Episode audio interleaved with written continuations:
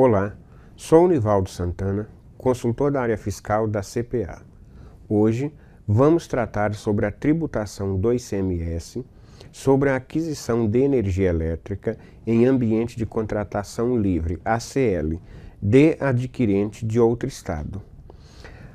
Até 31 de março de 2022, a responsabilidade pelo pagamento do ICMS sobre a energia elétrica adquirida no ACL de outro estado era atribuída à empresa distribuidora da energia elétrica, localizada na região ou no município do adquirente paulista.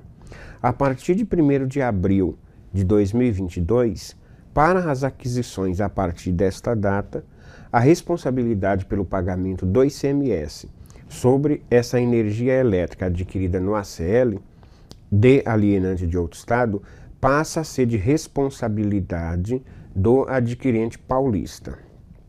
Nesse caso, a empresa distribuidora recolhe o ICMS somente sobre os encargos de uso da rede pelo adquirente paulista e sobre outros valores que venham cobrar na nota fiscal ou na conta de energia elétrica para, emitida para o adquirente paulista. O, o adquirente paulista ele deve emitir uma nota fiscal de entrada sobre a energia elétrica adquirida no ACL, de alienante de outro estado, até o último dia do segundo mês subsequente ao mês do uso da energia elétrica. Nessa nota fiscal, deve destacar o ICMS, tendo como base de cálculo o valor da energia elétrica consumida.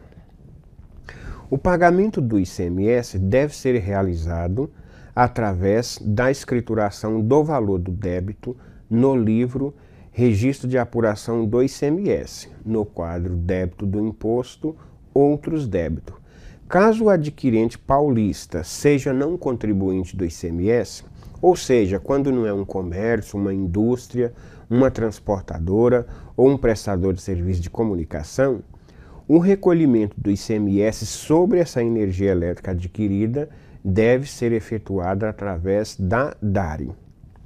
Esse foi o nosso assunto de hoje.